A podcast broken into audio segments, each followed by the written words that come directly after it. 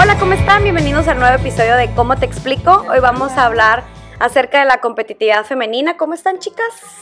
Bien, bien. Bien. Hola, hola, listas, muy listas. Chan, ¿cómo estás? ¿Cómo Un estás? poco eh, emocionada por el tema, creo que es un tema súper interesante. Voy a sacar todo. Voy a sacar todo. Tengo varios chismes que contar. Yo, hola, ¿cómo están todos? Pues, ay, competitividad femenina, híjole. Qué fuerte tema también. ¿Y tú, Erika? Pues lista para quemar a Vane. Pues vamos a Qué platicar hoy acerca de por qué competimos entre nosotras, por qué existe esa rivalidad entre nosotras, de dónde viene, por qué creemos que existe eso conforme vamos creciendo y saber si será cierto el dicho de entre nosotras nos podemos despedazar, pero jamás nos haremos daño. ¿Quién sabe? ¿Tú, Erika, crees que sea cierto? Sí, yo creo que sí.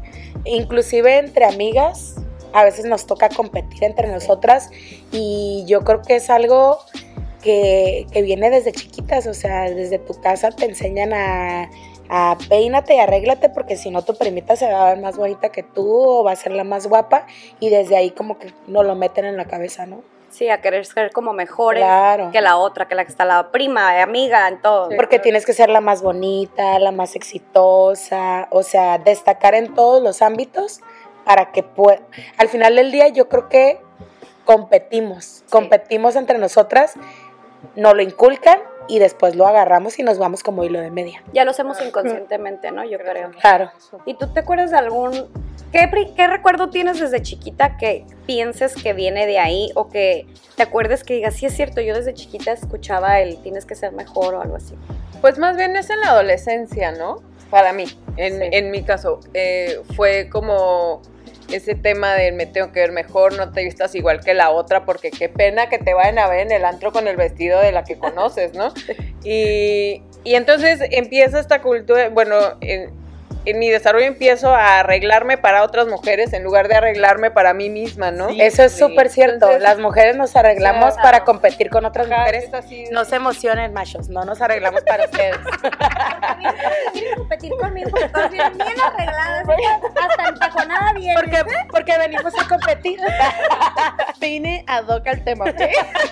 ¿Tú, Chan, tienes algún recuerdo de algo así? Sí, pues no, yo, yo tuve muchas hermanas postizas, mi hermana, o sea, crecí entre mujeres. Entonces, eh, por parte de mi familia materna, ya creo que ya les había comentado que es matriarcado, ¿no? O sea, como que puras mujeres. eh, y en mi, en mi casa era una casa que eran dos casas juntas. Entonces, en una casa vivíamos nosotros y en otra mis primas y así. Y tiro por viaje, todas de la edad, todas así. Y siempre había esa competencia de, ¿te vas a ir en tacones? ¿Te vas a ir en vestido? Ay, yo también. Ay, no, esto. Y yo hasta hace ya un, un año o dos apenas fue consciente el que entendiera esta competitividad. O sea, eh, realmente, el decir, ¿por qué este, yo antes no me daba cuenta de que lo hacía? Y ahora lo hago, pero consciente. Ah, Ahora sí que lo hago muy bien. lo hago muy bien, ¿no? Pero sí, es, es parte de eh, la cultura mexicana, la cultura eh, femenina como tal. O sea, no nos damos cuenta que socialmente nos inculcan el que tienes que ser mejor y que tienes que ser más que la que está a un lado de ti para agarrar al macho más guapo, para agarrar el partidazo. Es que aparte de y- ligar la autoestima Sí, junto con una imagen, ¿no? Con, con ah, yo me veo súper bien y, y- y a mí me costó mucho trabajo, por ejemplo, me crearon esta, me creé esta, esta imagen de lo que una mujer, la mujer ideal para un hombre. ¿sabes? Sí. Y era totalmente opuesta a lo que, o sea, yo digo, ya ahorita a los 40 años ya lo veo, pero, o sea, en su momento era como, güey, tiene que ser la minifalda, el escotaxo y super cuerpazo y no sé qué. Sí. Y eso nunca va, o sea, digo, es parte de obviamente la imagen, ¿no? Y verte bien y sentirte bien, pero no era para mí, ¿me explicó? En ese momento era para competir con otras mujeres, para sobresalir, para obtener eh, eh, cualquier cosa que quieras obtener y, y crear esa idea de la mujer ideal para alguien en base a la imagen, en base a, a- a conectarlo con un tipo de valor o autoestima. Cuando, es algo más. cuando es mucho más, Y es yo- tú misma y la Y personalidad. yo creo que aparte tú te exiges ser de cierta manera, pero todas las mujeres somos diferentes. O sea, y, Y los parámetros de belleza son diferentes para cada una. Yo creo que también tiene mucho que ver lo que vemos en medios, ¿no? De la mujer perfecta, la modelo, Sí, cuerpazo, cara hermosa y lo que sea. Pero ellas a eso se dedican y tienen, su trabajo es ser Cuidarse. bonitas, ¿no? Si uno se compara, entras en esta psicosis de no estoy llegando a lo que la gente espera de mí en cuanto al físico, en cuanto al trabajo, en cuanto a lo que te inculcan tus papás de tienes que terminar una carrera porque fulanita la terminó y tú qué onda, o sea, es una competencia constante que nos hace exigirnos de más y volvernos locas por querer llegar a esa meta esa meta. que al final del día no llegas porque siempre hay algo más, Siempre algo más que te vas a exigir. vas A mí me pasó algo así, pero un poquito más random. Porque yo no sé eh, la psique que uno se va creando, ¿no? O sea, vas agarrando tus propios, tus propios ideales y de repente te das cuenta que no, nada que ver, ¿no? Por ejemplo, a mí siempre me decían como que, ay, mira qué bonita, ay, es que estás bien bonita, qué preciosa, y siempre de chiquita nunca me aplaudían lo inteligente, nunca me aplaudían los logros, sino que me aplaudían la imagen. Y hasta yo, yo me, me hice muy consciente de eso y ah, me molestaba. Y de repente me daban ¿Te dabas ruidos. cuenta? Sí, porque de repente uno se esforzaba por sacar su 10, por hacer todo muy bien, por andar al 100% y de repente era así como que, ah, no, es que... eh, Andas Tú- greñuda. no, y hasta, hasta No me importa tu día, andas hasta greñuda. llegabas a escuchar esos comentarios de que, no, pues tú estás bonita, tú no vas a batallar en la vida. ¿No? Entonces era como, para mí la competitividad no nada más fue en base a la imagen, para mí la competitividad era de, no, yo tengo que ser una chingona, ¿no? Yo tengo que lograr ser mejor que mm, hasta mi papá, ¿no? O sea, lo veía yo también la imagen masculina como una competencia porque para mí eh, fue como muy agravado esa parte de, es que tú estás bonita, tú no vas a batallar, ¿no? Entonces, cuando empecé a subir de peso, cuando empecé a, a resguardar mi yo interno con gordura, fue así de, de, no, pues ahora sí, lo que eres capaz, no, y, y no, demuestra y todo. Entonces, la competitividad se transformó bien loco, ¿no? Así como ya competía contra mí, competía, ya era algo súper eh, tóxico en esa parte. Y no lograbas algo y, no, hombre, con el látigo en la espalda, ¿no? Entonces, cada quien va, constru va construyendo tu, como decías, tu autoestima, vas construyendo tu, tu mundito en base a ciertas cosas que tú vas agarrando. Y no sé, no sé si a ustedes también les pasó que de repente andabas compitiendo por a ver quién traía la mochila de. Ay, no, que quién traía la este del Winnie the Pooh, no, que no sé qué, y no te, no entendías por qué te sentías esa necesidad de, Exacto. de ser más y de tener más. Y todavía hay gente que yo conozco que es yo soy más que tú y el uno más que tú. Y siempre está la competencia al mil por ciento. Es que yo creo que no es de, como dices ahorita, o sea, hasta la fecha hay, y como dice Erika, es que ves en redes sociales y que ves que el estereotipo de mujer, pero sí es cierto, lo vemos desde chiquitas porque yo tengo recuerdos de que yo ni en cuenta, pero una prima y yo siempre dibujábamos uno y me decía, te lo voy a cambiar y se lo enseñamos a mi tía, o sea, a mi mamá, Ajá. se lo enseñamos y que ella escoja el más bonito. Entonces, yo, ella sabía que iba a escoger como el de ella porque entonces llegaba, me lo cambiaba y de que tía, ¿cuál está más bonito? Entonces mi mamá decía, los dos están muy bonitos. No, pero uno, escoge uno. Y mi mamá era que, creo que este. Y era, o sea, era mi dibujo y ella así como de, Se lo adjudicaba. y era como de era el mío. Entonces era como un, ah, es, Ah. es mi dibujo, pero yo sabía que, o sea, yo decía, ¿qué onda? Es, el, es mi dibujo. Y ahí me empecé a dar cuenta que desde chiquito, o sea, todavía ni, ni siquiera existían iPhone, redes sociales, y te vas dando cuenta. Y ahorita que dijiste lo de los borradores y todo, sí es cierto, era como de, ella, mamá, es que ella trae la cajita y no sé qué. Siento que es normal hasta cierto nivel, porque obviamente, pues quieres tenerlo de...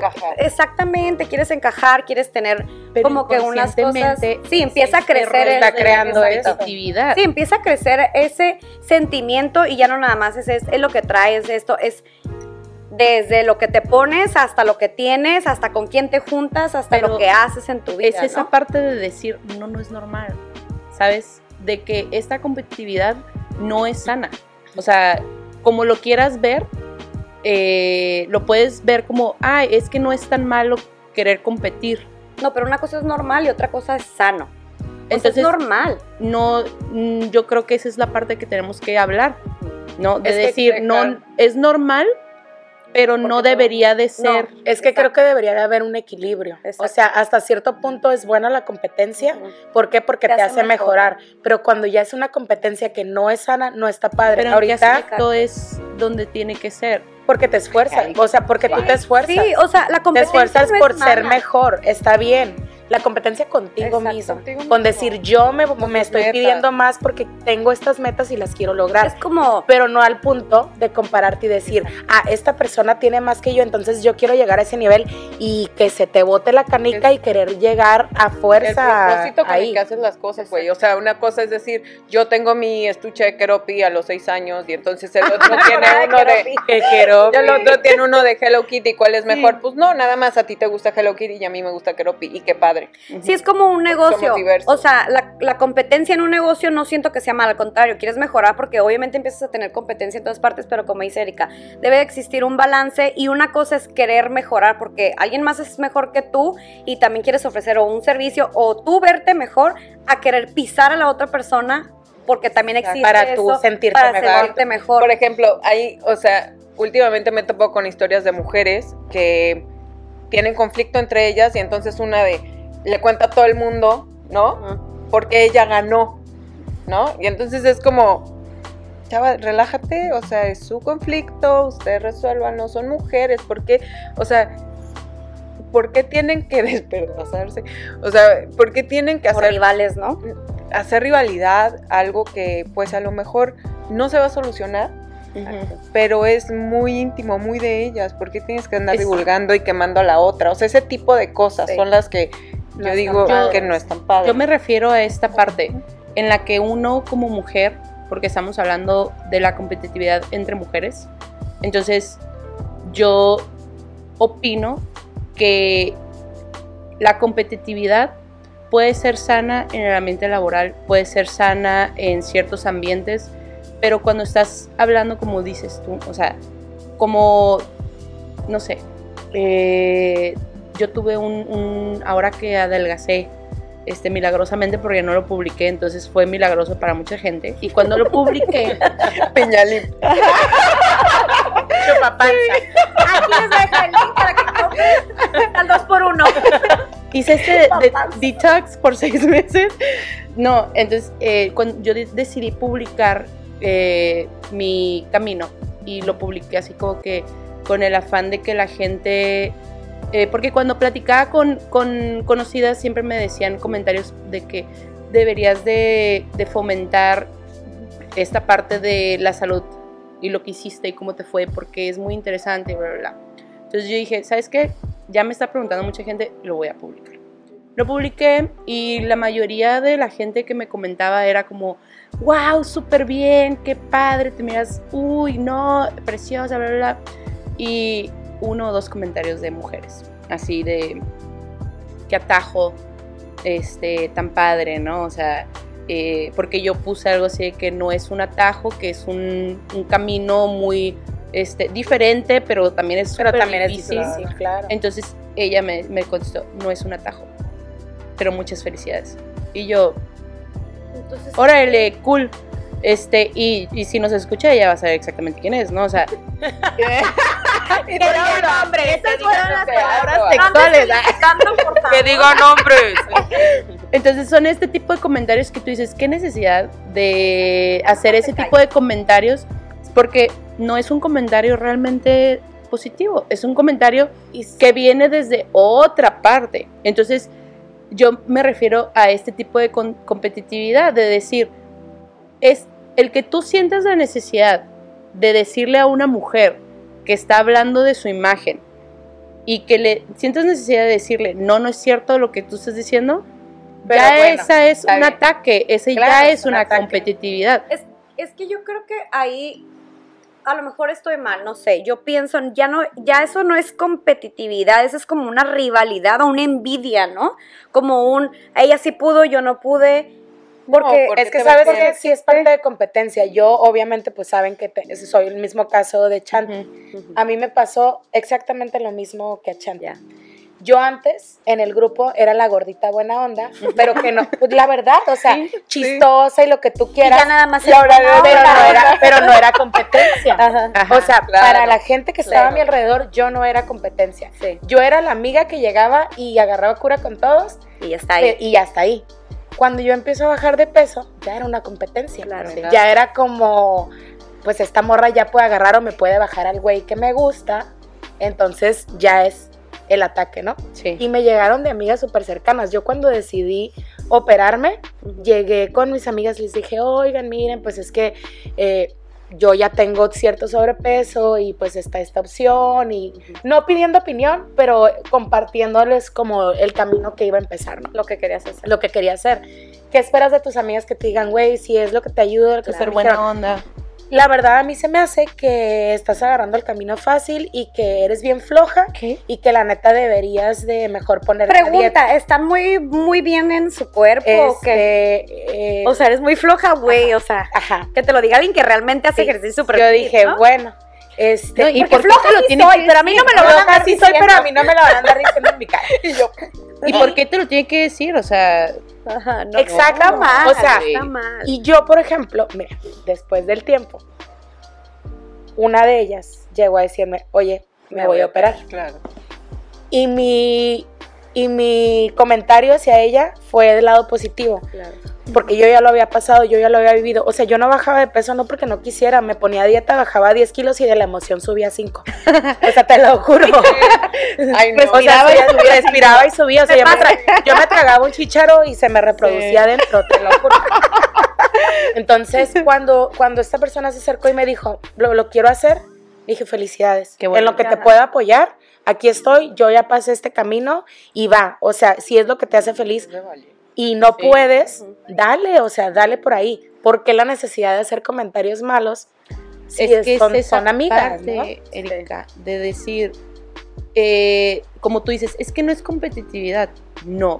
Y in- inconscientemente, yo creo que es el decir, eh, esta agresión que te estoy haciendo, ¿de dónde viene? ¿No? ¿Por qué? ¿Por qué siento la necesidad de ponerte eh, en ridículo o ponerte en evidencia o por ejemplo esas morras de que Pues, ay hoy te ves muy bien o ay no te queda tan bien ese corte o ay te mirabas mejor con este este tipo de cabello eso viene es una microagresión que viene desde un miedo a que tú seas mejor que yo Claro. ¿sí? Entonces yo siento la necesidad de, de humillarte, hacerte, hacerte sentir mal, Ponerte decirte, el pie encima para que... porque inconscientemente yo estoy reflejando esta inseguridad en ti y, y muchas veces, o a mí me pasaba que eh, yo ya venía eh, muy afectada como, eh, no, no, no, ¿cómo se dice cuando eh, eres muy consciente de tu cuerpo y que te quieres esconder? Este, retraída, no sé. Ajá. Este, era muy retraída porque no me gustaba que vieran mi cuerpo. Entonces, cada vez que alguien me decía algo, Inseguridad. Eh, entonces, cada vez que alguien me decía algo, yo siempre lo sentía como un ataque, ¿no? Y, Sí. Ajá. No, Y- sí es cierto, No, se sienten sí, como ataques. y se siente ataque. Entonces, cuando tú no tienes una fuerza en tu mente de decir quién es, quién es la persona que soy y alguien te hace cualquier comentario, hasta de, uy, ¿por qué traes las uñas así? Te tumba. Oye, pero es un trabajar llegar a ser segura de Sí. ti misma. O sea, Y no te ayuda nada cuando tienes tantas mujeres a tu alrededor que te pueden estar atacando en lugar de elevarte. Es que yo creo que todos tenemos inseguridades y ahorita lo que estás diciendo, que te digan o que te humillen o que te digan cosas, por ejemplo, no soy una santa paloma y obviamente lo he sentido, obviamente he sentido como el, ay, está súper padre lo que trae y yo, ay, yo también lo quiero. Me dicen, ay, se envidia de la buena a veces, sí, a lo mejor sí, a lo mejor no, Pero sigue pero, siendo pero sigue siendo una envidia. ¿no? Entonces, por ejemplo, eso de humillar a alguien, en mi caso yo lo he sentido como el, ay, no, no se le, y lo veo y realmente lo pienso y digo, ay, no, si trajera eso, pues se le vería mejor, y me quedo callada. Pero también, es la verdad, pero muchas veces, por ejemplo, yo no me atrevería a decirle eso a alguien como de, uy, pues no se te ve bien. Creo que también tiene que ver la educación o cómo sea tu personalidad en sentir, porque se me hace algo normal, que a lo mejor no es sano, como dices, se me hace algo normal sentir ese sentimiento, te- tener ese sentimiento de que, ay, me gusta su, su luz, ay, qué bonita se ve hoy, como, ay, yo quisiera, o algo así, y otra cosa es humillar a las personas, o sea, tiene que ver, No, es que una cosa es darte forma. cuenta, oye, qué bien te ves hoy, amiga.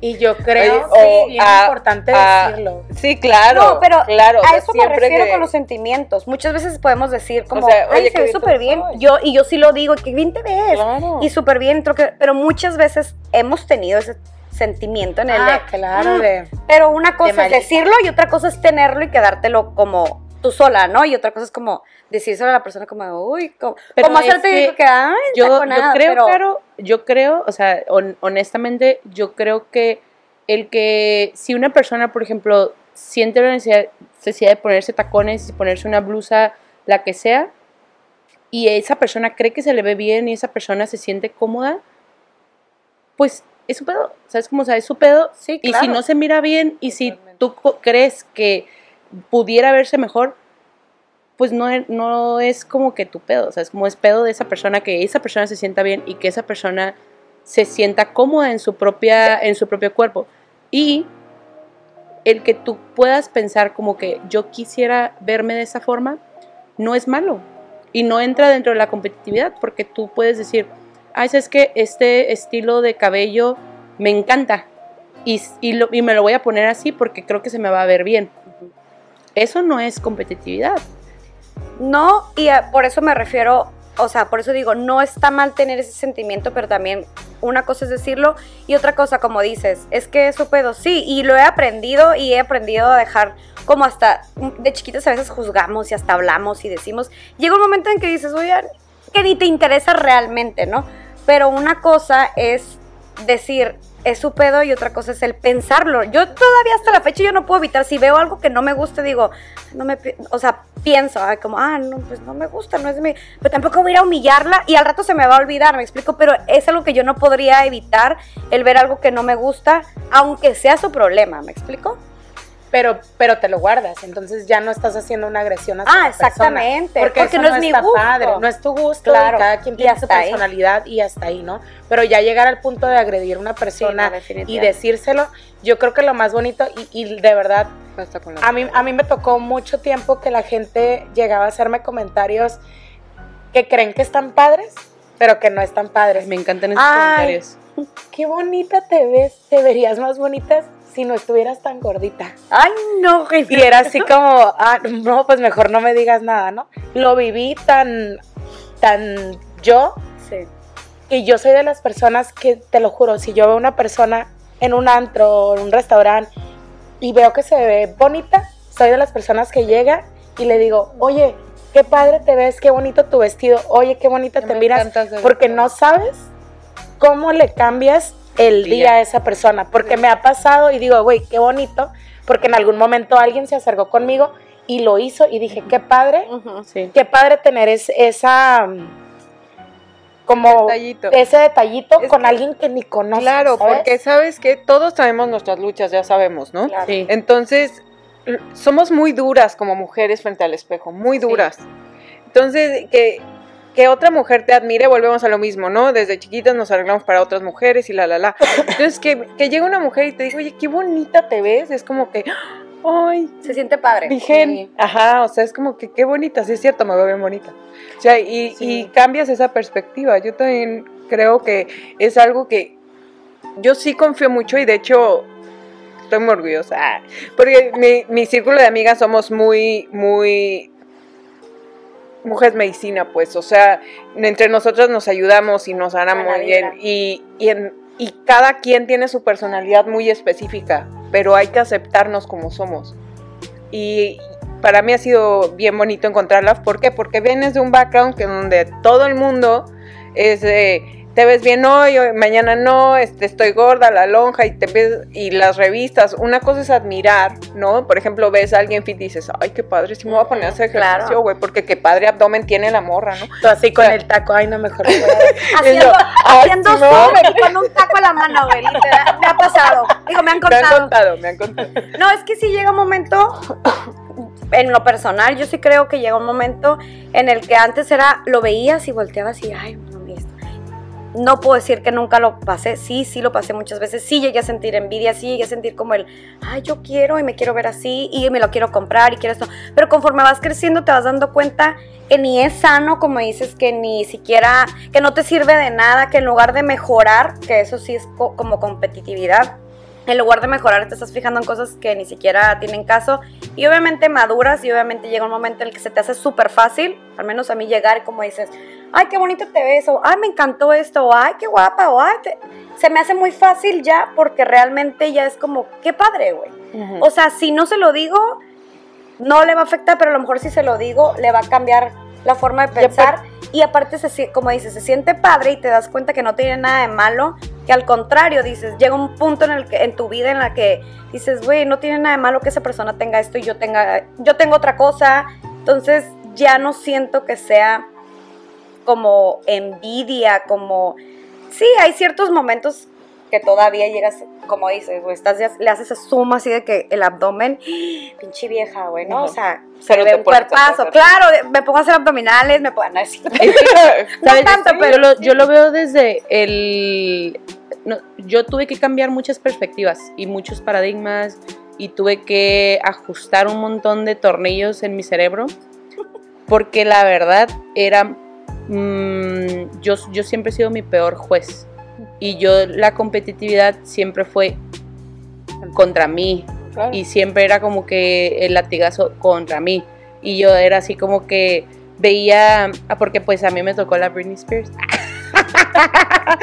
y la, ¿Te Cristi- tocó? la Cristina ay me hubiera gustado ah, en mis tiempos era, era la, la Cristina Aguilera entonces yo las veía a ellas y yo decía ¿por qué yo no tengo el cuerpo así? y me llegaba a, a crear ciertos desórdenes alimenticios y me creaba Ah, un friego de traumas porque yo no me miraba como ellas. Y por más yo llegué a pesar 57 kilos eh, de jovencita de los 16 17 años porque yo decía yo quiero ser como ellas. Y me ponía a competir contra un estatus o contra una imagen social que dices e- era inalcanzable estás de acuerdo o sea como dices tú ellas se dedican a eso Sí, pues, cirugías plásticas, o sea, ahorita hasta tú puedes este, decir, eh, a nosotros nada nos tocaban videos de musicales, ¿no? Porque no existían las redes sociales a este grado, entonces no te estabas comparando contra nadie más que contra lo que tú veías en, en la tele. Exactamente. Y ahora tú dices, espérate, es que eso Te llegan es de todos real. lados. Ajá, ya te llega porque tú ves a diario y luego de repente tú ves a nada más a tus amigos que están o a tus amigas que están teniendo otras cosas, otras vidas o por ejemplo a mí que ya varias casadas o varias con hijos o varias juntas dices, ay, yo también quiero hacer eso y te pones a competir también en, en cosas que ni al caso. Entonces ya yo tuve que ajustar mucho y decir, espérate, yo voy a competir, pero contra Chantal de hace cinco años. Ya no voy a competir contra nadie de mi alrededor. Y cuando hice ese cambio, Te hizo cambiar, o sea, sí, pues trauma. No, sí, pero- Estar enferma mental. tener, tener crisis de ansiedad. pero, No, pero ¿sabes qué? estar así con. No, obviamente, pero ¿qué tanto tuviste que pasar o qué, qué fue lo que te ayudó Claro. a ti a llegar a ese punto de decir, sabes que me tengo que enfocar en mí? Porque yo creo que todas las No que tenemos traumas, tú dices, a lo mejor tú veías y tenías un tipo de cuerpo, a lo mejor cada una tenemos una situación diferente de chiquita. Yo to- de toda mi vida he sido, ay, yo me veía súper bonita, yo salía y me arreglaba, ay, qué bonita me veo. Que... A lo mejor yo no tuve esos traumas de chiquita hasta que, pues, la niña empezó a crecer de más, ¿no? Entonces, todos pasamos por diferentes situaciones, pero ¿qué fue lo que te ayudó a ti a llegar a ese punto de decir, sabes que me tengo que enfocar a mí? Aparte de madurar y obviamente ya enfocarte en otras cosas que son más importantes y que entiendes que son más importantes, pero ¿qué fue lo que tú pensaste y dijiste, sabes que ya es momento de que yo me enfoque en mí, a superar esos traumas, a tratar de mejorar mi persona y dejar de fijarme en esas personas? Pues? Yo, a ver, creo que parte de, de lo que en ese entonces me ayudó a cambiar fue como que darme cuenta de que no tenía amigas, que tenía puros amigos. Oh, hombre. Ujú. Y de repente en la universidad que empecé a a abrirme un poquito más en, en salir de peda y de empezar a cotorrear más a otro tipo de, en otro tipo de círculo, fue que empecé como a darme cuenta de que yo no me acercaba a las mujeres.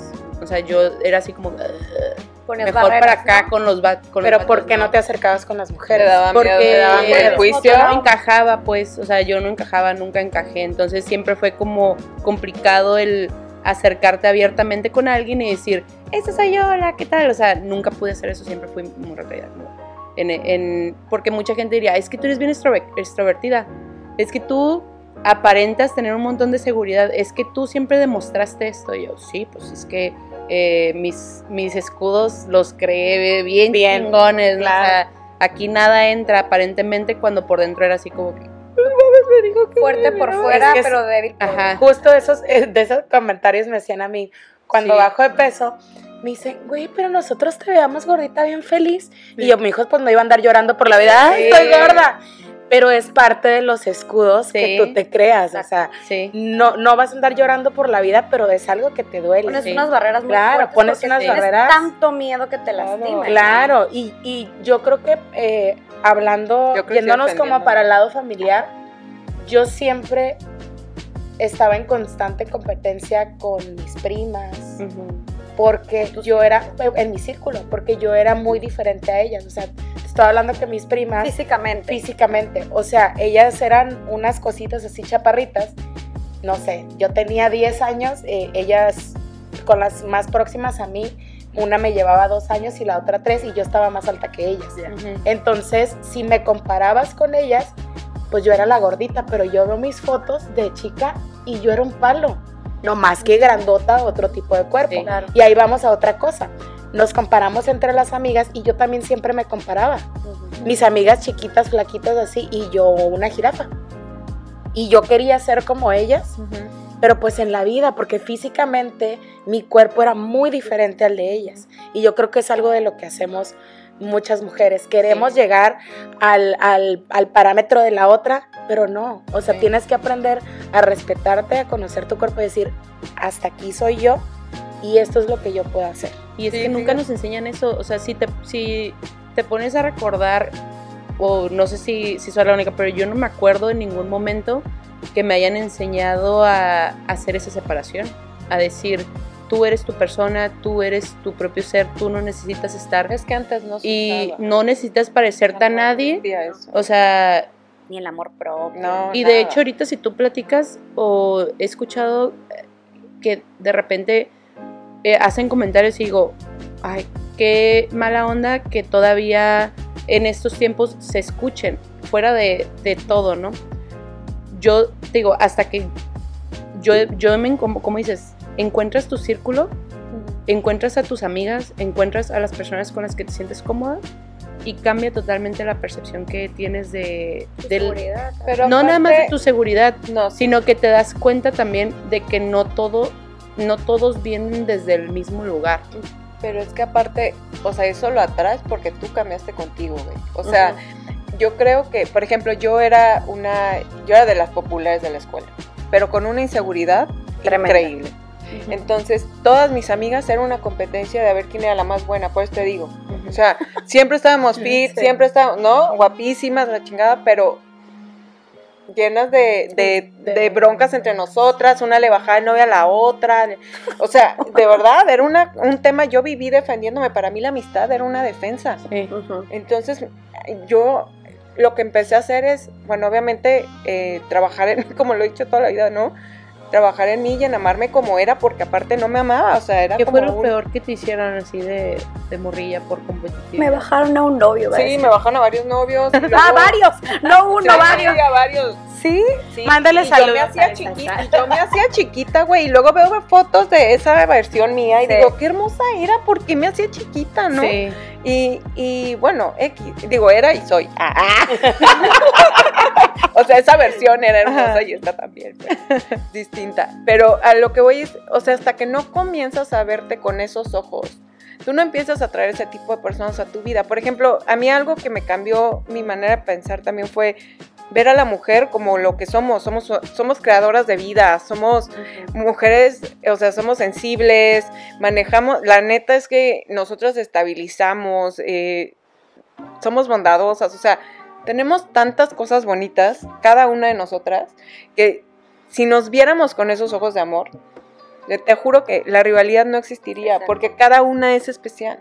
Cada una tenemos tus talentos, o sea, tú eres la chistosa, tú eres creativa, tú eres súper inteligente, ¿no? O sea, todas tenemos este tipo de, virtudes que en el momento en que, en que me encantaría que todas nos veamos con esos ojos. Sí, es que sí debería ser. No de cómo te ves hoy. Y no nada más nos vamos por el lado eh, físico, ¿no? Que es donde vemos la mayor competencia, en el trabajo. Sí. A mí me tocó estar en trabajos, te lo juro, de llegar a una oficina, me hablan para un puesto, quedo en el puesto, llego a la oficina, la mayoría eran hombres y había dos mujeres, creo nada más. Yo siempre me he arreglado y siempre me encanta, o sea, a pesar de que está gordita, flaca, lo que sea, siempre me gustaba sentirme bien y arreglada. Llego el primer día a la oficina y fue así, como leonas las mujeres que estaban ahí, porque yo llegué y, ay, ¿qué tal? ¿Cómo están? Ah, me presenté. Y lo sabes, y, como mujer lo sabes. Y yo les vi la cara así de, esta pinche vieja, ¿quién es? No? Y después los comentarios. Un día agarra el jefe y dos compañeros y me dicen, oye Erika, vente, vamos a ir a comer. Uno de los chicos me estaba dando el, el entrenamiento, ¿no? Me dice, porque vamos a seguir el entrenamiento. En la comida te voy a ir diciendo unas cosas y que no sé qué, ¿no? Nos vamos y nos tardamos más del tiempo que nos daban, pero pues yo estaba con el jefe y con quien me estaba entrenando, o sea, no había, problema. Llego de regreso y el primer comentario de una de las chicas, a ver si un día también me llevan a comer a mí más de una hora. Ande. No como a ella nada más, que es la nueva, nada más porque está bonita, ¿no? ¿Así dijo? Así dijo. Y yo sí me hice chiquita. Sur, me hice chiquita. y fíjate, me, me hicieron la vida imposible como por tres meses. Ya después yo brinqué y dije, no, ya más de la chingada. Se acabó. se acabó. Una de las chicas estaba yo en una llamada de trabajo y estaba al lado mío y así, haciendo caras. Y donde de repente dice, ay, pues te deberías ir a tomar un café mejor con la persona que estás hablando. Y ahí exploté. Le digo, permíteme. Y lo pongo en home. Y le digo, ¿cuál es tu problema? ¿Cómo? Le dije, ¿te molesta mi llamada? O que esté bonita. O que esté bonita. Porque no se me va a quitar. Sorry. Así que sigue Mejor me voy a poner. Este, hasta que yo le enfrenté, la morra le bajó. Y ya después nos hicimos amigas, ¿eh? Y ahorita es su best friend. no, no, no, o sea, ya no trabajo con ella desde hace mucho tiempo, pero sigue siendo mi amiga. Pero voy al punto en el que, ¿por qué tienes que competir pasar por esa etapa y pasar por esa etapa. O sea, porque desde el principio que llegues y somos mujeres. O sea, podemos ser amigas, no pasa nada. Si de por sí es complicado entrar a un trabajo que a lo mejor es un mundo de puros hombres, porque entre mujeres te tienes que hacer la vida imposible.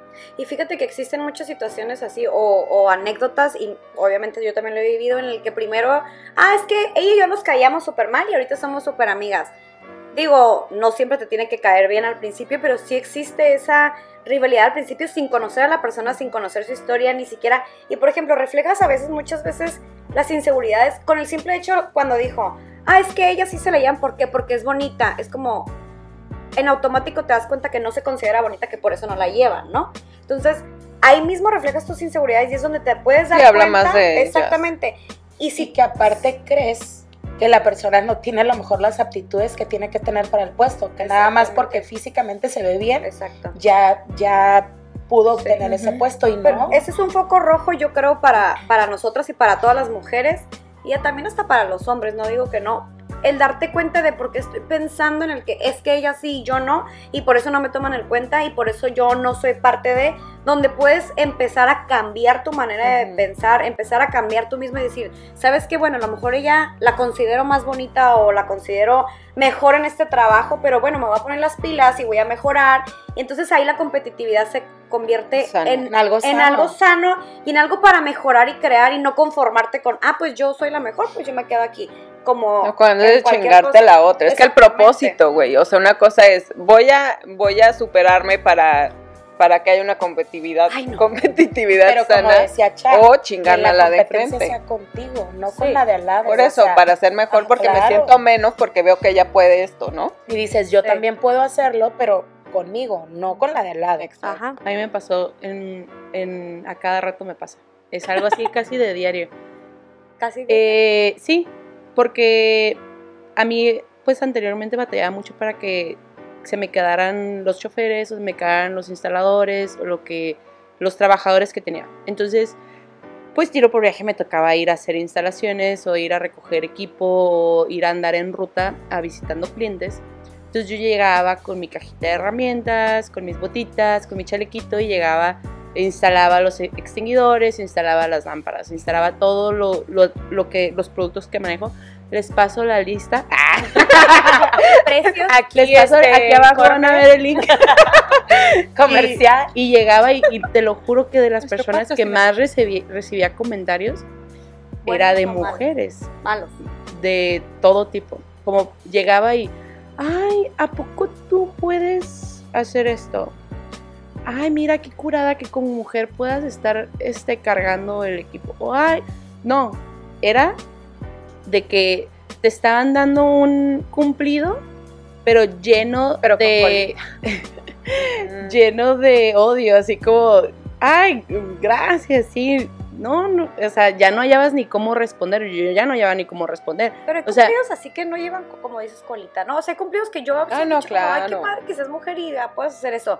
Supongo, Pero es ¿no? Pero- depende como te lo diga la Ah, persona. claro, y lo- también, y lo sientes, Y ¿no? lo sientes. Yo, yo, sien- yo siempre Pero he pues sentido que... responderles, ¿no? No, pues, o sea, ya como Gracias. llega- llega- después de, de cinco años que te acostumbras tanto a ese tipo de, de interacción, eh, ya simplemente aprendes a decir, ay, sí, gracias, sí, ¿verdad? Ay, sí, o sea, ya le das por su lado a la gente Que porque fluya, no, ¿no? siempre vas a tomar todo lo que te caiga, ¿no? O sea, puedes escucharlo y puedes estar consciente de que tal vez no te están dando eh, un cumplido, que tal vez no te están diciendo lo más bonito, pero pues es una persona que vas a ver una vez al mes, una vez al año y que X, o sea, no, no me va a hacer más ni menos el decir, sí es cierto, ¿verdad? Estoy bien tonta, soy mujer.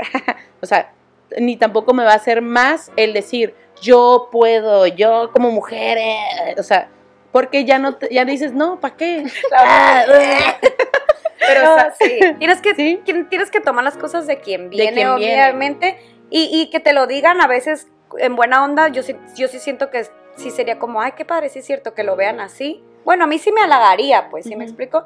Pero sí es imagínate que cierto, te no- digan así no todo como- el tiempo puedes estar pensando en el, ay, pues me dijo esto y así como que, ay, me lo dijo de mala onda, o sea, pero como dices, también se Sí, no siente, te puedes ¿no? no tomar puedes- todo no puedes personal. no puedes cambiar la manera de ser de la gente. Nunca. Mi mamá Qué flojera. siempre me dice algo súper real, porque a veces también uno es hocicón y anda diciendo Ah, cosas. claro. Entonces mi mamá siempre me dice, si no tienes algo bonito que decir, mejor quédate callada. Si no te va a servir. Si, si, no, si, digas. si la- a la gente no le va a aportar algo, mejor quédate callada. Exactamente. Y es súper real. Es como el consejo del Bambi, ¿no? Eso, eso le dice el papá. sí, mi mamá se al lo hablar copió. no has de agradar. Ah, pero mi mamá lo cambió. Lo cambió, se lo cambió. Mamá, me mentiste todo este tiempo, era de Bambi. Siempre. Disney, Disney filosofía, Disney. Sí, sí, sí. Hashtag. No me acuerdo Sí. de esa parte. Sabiduría. Es que yo los vi en español, entonces tú los veías en inglés. Pero en español es, si al hablar no has de agradar, mejor has de callar, no sé, no, no sé. Pero eso es totalmente... Ah, Está bonito. No, es cierto. claro. Sí, O sea, y, le, y le dices, sí. Ah, de repente también a veces pienso como de, ya sabes, como dices, abrimos la bocota, aventamos el chisme y luego... imprudencia. Pero cada quien, ¿no? O sea, Ajá. como el meme de la víbora, güey, del veneno. es. Sí me ha pasado, yo también le pensé, digo, y a veces de que estamos platicando y de repente digo, ay, voy a contar esto y luego digo, ¿me va a servir a mí? ¿Le puede afectar a la otra persona? Pues le podría afectar. ¿Y me sirve? No me sirve. ¿Les ayuda a ellas que sepan? No. Y dices, me quedo callada. Pero siento que lo tienes que ir aprendiendo, más bien lo vas aprendiendo, tienes que regarla, tienes que... Nadie es perfecto, todas juzgamos, todas competimos, todas sentimos envidia, todas... Pero obviamente llega un punto en el que como dices, o sea, ya, mejor te callas y aprendes y se te hace bien fácil hacerlo ya después. Digo, Yo hice algo bien cada- oye, lo trae pensando. Se la con la culpa. ¿Saben qué? Soy- Tengo que confesar. Fui mala. Échale, échale. ¿Y sabes qué? Digo que yo era muy tóxica. Era muy mala de chiquita, güey. Era la bullying, yo era bullying, güey. La neta, perdón a todos los que les Por eso te juntabas con niños, güey, Sí. porque eras muy Sí, pesadita. sí, era súper era súper mala. Pues no, era muy tóxica, la neta. Pero esta historia eh, ya estaba más grande, entonces ya sabía lo que hacía. Fíjate qué culera, qué culera era. Eh, había una niña en quinto. Entonces a mí me cambiaron de escuela varias veces. Un montón de veces me cambiaron. Porque molestaba a los niños. Porque me corrían, me corrían por bullying. No, no, sé por qué me cambiaban. Problemas ahí maritales entre mis papás. Entonces me cambiaban de escuela. Y siempre pues era de que nadie me hablaba y así. Pero en Porque eras la escuela- nueva. Ajá, Ah. porque era la nueva. Entonces yo venía de una muy buena escuela y llegué a una muy mala escuela. Entonces yo estaba muy adelantada y obviamente cuadro de honor.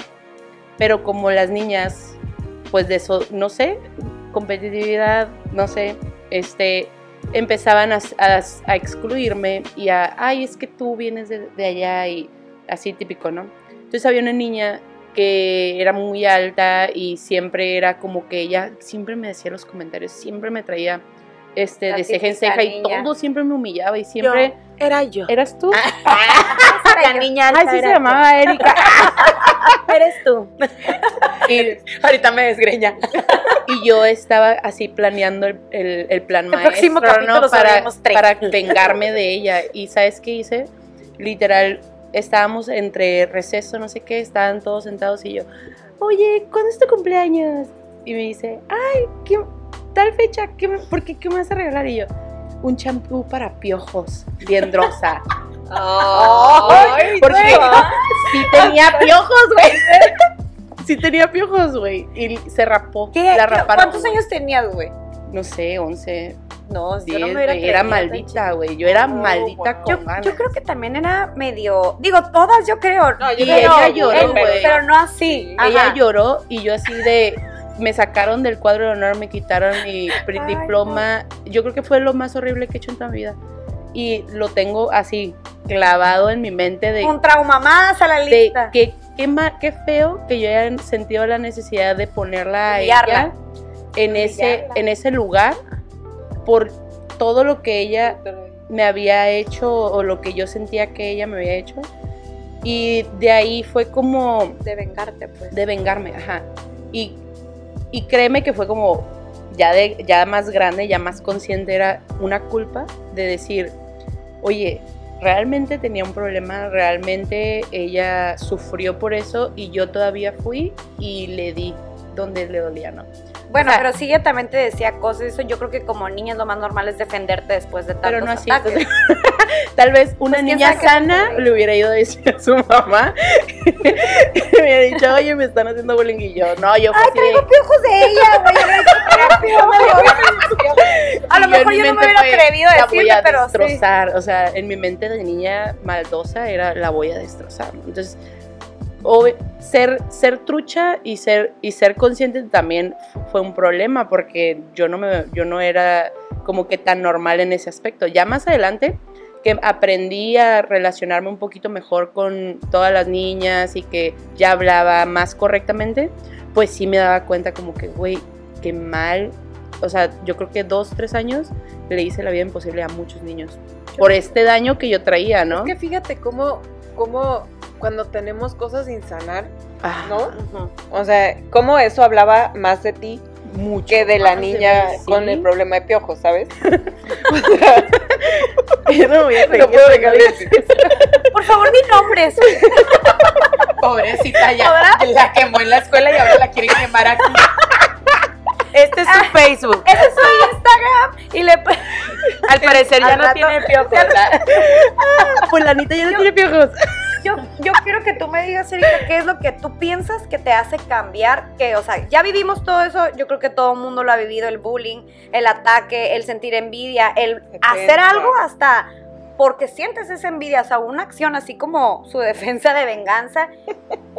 ¿Qué, qué piensas tú que te ha hecho cambiar o que has dicho, sabes que ya, o en qué momento, o tus pensamientos cuáles han sido ahora que dices, ya no siento esa necesidad como de... De competir. Es que yo creo que yo fui tan agredida que estuve en los zapatos de, de a lo mejor la niña de, de las liendres. O sea, te lo juro, yo igual que Chanti, yo igual que Chanti. Porque me acuerdo que mi mamá me puso en una tina y me hacía así. Así, no, entonces, Porque me rapas. Güey, todos tuvimos piojos. Todos tuvieron No, piojos. Todos los niños tuvieron piojos. Qué pelona, sí. No, no, yo creo que yo fui tan agredida que yo también hice mi escudo de protección y yo era bully. ¿Por qué? Porque me atacaban por ser la más grandota, por al- porque tenía un cuerpo totalmente diferente. Yo era la de atrás, la gigantona, siempre, y casi- toda la casi vida. Toda la competencia siempre fue física. Y siempre la competencia fue física y yo lo veía desde en, en mi familia, con mis primas, en la Ujú. escuela, o sea, siempre fui la diferente. Entonces cuando ya llegué a un punto en mi vida, subí de peso y era otra agresión de, de- de hacerme comentarios feos, pues que yo me los tragaba y me los tragaba. Cuando ya decido hacerme la cirugía y empiezo a bajar de peso, como que eh, empecé a entender que, que tenía que cambiar eso, o sea, que, que me agredieron tanto físicamente a mí que no podía actuar de esa manera porque sabía exactamente lo que se sentía que te hicieran ese tipo de comentarios de ay, estás bonita pero estás gordita, te verías mejor. O me llegaron a hacer comentarios hasta de ay, estás bonita aunque estés morenita y yo así de que tiene que ver que esté morenita, pero bueno, o Pero hay empiezas a gente- Gracias, empiezas a hacer conciencia y dices, yo sé qué es lo que se sentía, entonces ¿por qué voy a agredir a otra persona Exacto. si no sé por lo que está pasando? Entonces cambié mi forma de ser y me puse en los zapatos de las personas y fue algo que conscientemente yo adopté el si, si llegó una persona a mí a cambiarme el día de decirme, oye, qué bien te ves y qué bien me sentí yo, porque yo no lo voy a hacer con alguien más que realmente lo pienso y lo siento. O sea, le cambias el día a la persona. Y yo creo que esos como pequeños cambios los haces ya que maduras Sí, Sí. claro. y que te pones en los zapatos de la otra gente. Sí. Es que la empatía es justo lo que nos hace falta, o sea, el empatizar con que somos diversos, el empatizar con que cada quien tiene su manera, su historia y su, y su forma de ver la vida. Entonces hay veces que cerramos las puertas a eso por miedo a lo que no conoces o a lo que está fuera de tu, de tu perspectiva de vida y, y, pues bueno, no sé. Es que mm, yo por ahí leí que este tema de la competitividad femenina, Datos curiosos. ¿eh? ajá, datos curiosos, ahí les va. Eh, decía que la competitividad femenina viene arraigada desde la supervivencia, desde el que tantos años hemos competido co- contra nosotras mismas para procrear, para agarrar una pareja, para... Entonces viene genéticamente en, nuestra ADN, ¿no? Entonces, el decir, lo tenemos que acabar y tenemos que quitárnoslo, pues como tú decías, no siempre lo vamos a acabar, no siempre vamos a dejar de sentir esta competitividad o este celo o este envidia o, o de cualquier forma que se pueda eh, eh, aparentar o aparecer en nuestras vidas esta competitividad. Entonces, el nosotros poder estar conscientes de, de que el, en lugar de, pisotear a alguien, en lugar de agacharlo, en lugar de ser mejor, el que la persona que esté enfrente de ti se esté viviendo su mejor vida y esté haciendo lo que lo hace feliz y que puedas verlo crecer y que puedas ver a la mujer que está enfrente de ti y admirarla y decir, es que sabes que lo que yo veo en ti es todo esto y a mí mucha gente me lo ha dicho, yo te veo a ti como esta mujer y te veo con estos ojos y te veo de esta forma y yo todo esto que me dicen me ayuda, me ayuda para yo creérmelo también y decir, yo también, eh, el que yo me sienta que puedo ser mejor, el que yo sienta que puedo ser más competitiva y que puedo ser eh, bonita y que puedo ser eh, inteligente y que puedo ser todo lo que yo creo que una mujer debe de ser, me hace querer repartirlo y querer decir, no nada más yo necesito ser eso, todas necesitamos ser. Sí, porque qué bonito, porque definitivamente así como que lo que te choca te checa. Sí. ¿No? Ese espejo de grandezas es de- se me hace tan bonito, tan bonito que lo, que lo menciones. O sea, es como el, el admirar a alguien Son tus grandezas reflejadas y el que lo podamos ver entre nosotras. Y yo es creo un cambio de perspectiva. Sí. Yo creo, como dices así, el ver a alguien, o sea, bien y feliz o algo, te hace sentir, o ahí está la clave, ¿no? Que tú te sientas bien y que tú te sientas suficiente, no, o como tú dices, ah, como debe de ser la mujer, simplemente como yo creo que puedo estar bien y sentirme bien en todos los aspectos de mi vida.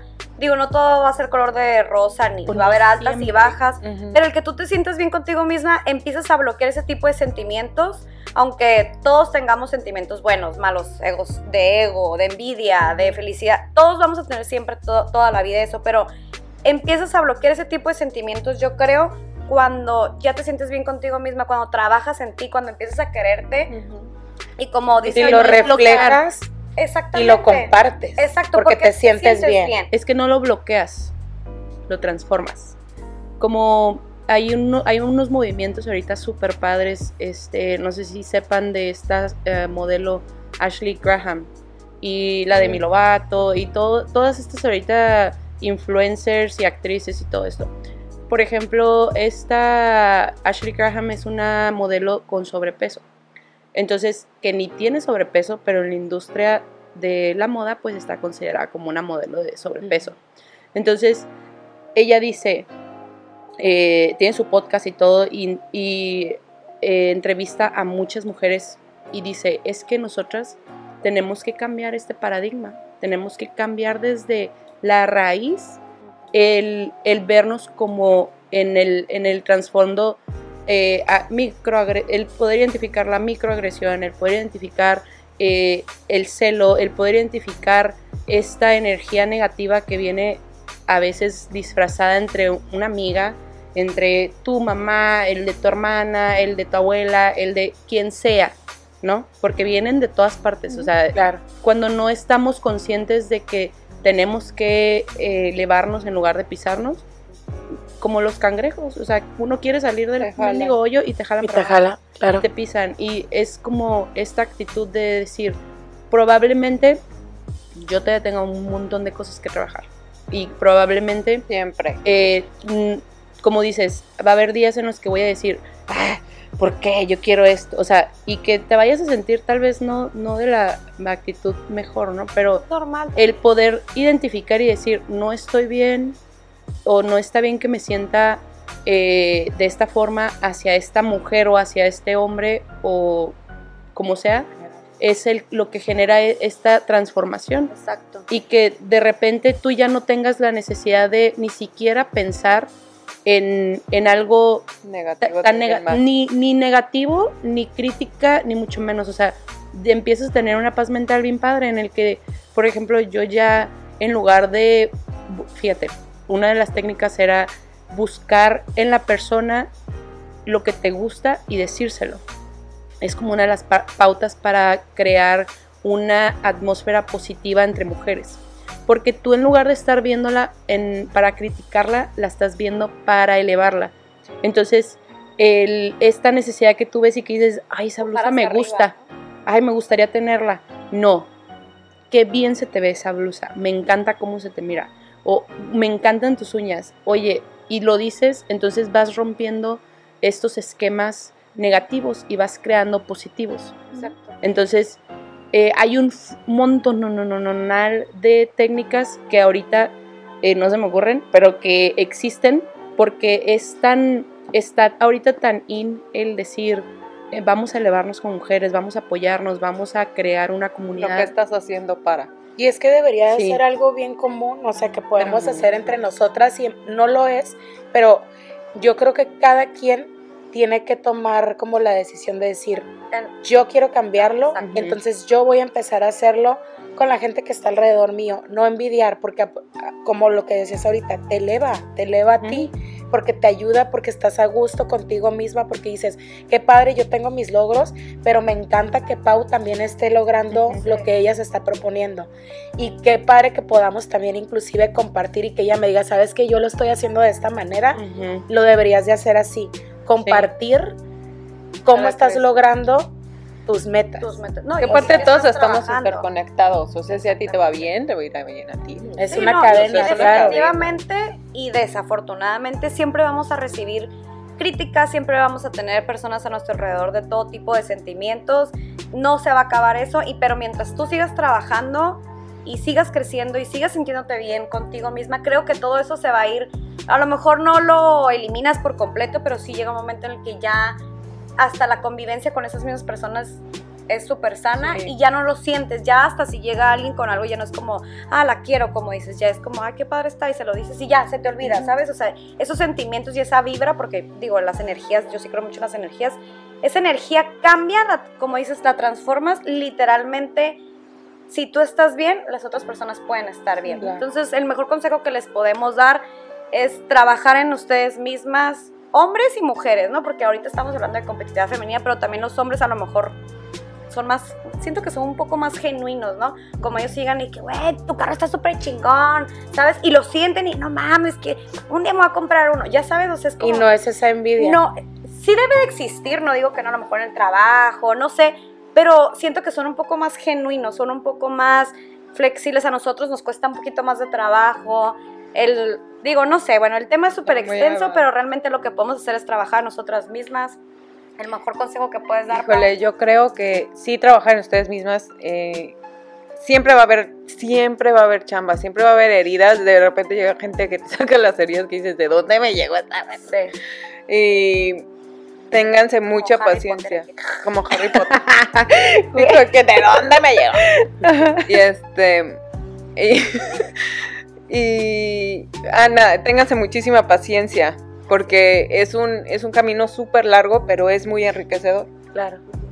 Chicas, quiéranse, chulense, no está mal. De verdad se van a sentir muy bien porque va a llegar una persona que te lo va a regresar en algún momento. Exacto. No va a ser, no va a ser todas, ¿no? Pero empiezan a hacer cambios en ustedes.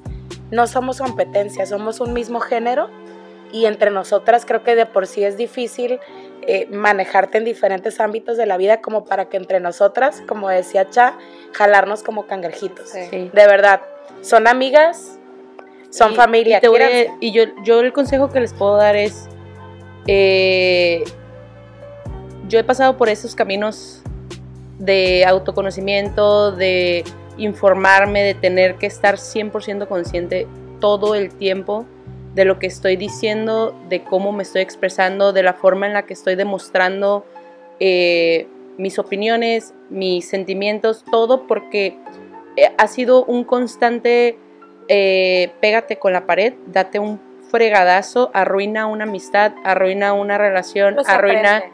Y he tenido que aprender a la mala a decir, yo voy a buscar información, voy a buscar el, este problema que tengo, me voy a informar, voy a tratar de trabajar para poder ser y demostrar y darle a la gente lo que a mí me gustaría que me den, porque todo lo que tú das se te regresa. Así es. Pues bueno, muchísimas gracias. Déjenos sus comentarios, por favor, de cuáles han sido sus situaciones, cuándo se han sentido así y qué les ha ayudado a ustedes a mejorar, a hacer ese sentimiento a un lado. Y pues, chicas, muchas gracias. Y esto, padre. así es. Y esto es. ¿Cómo te explico?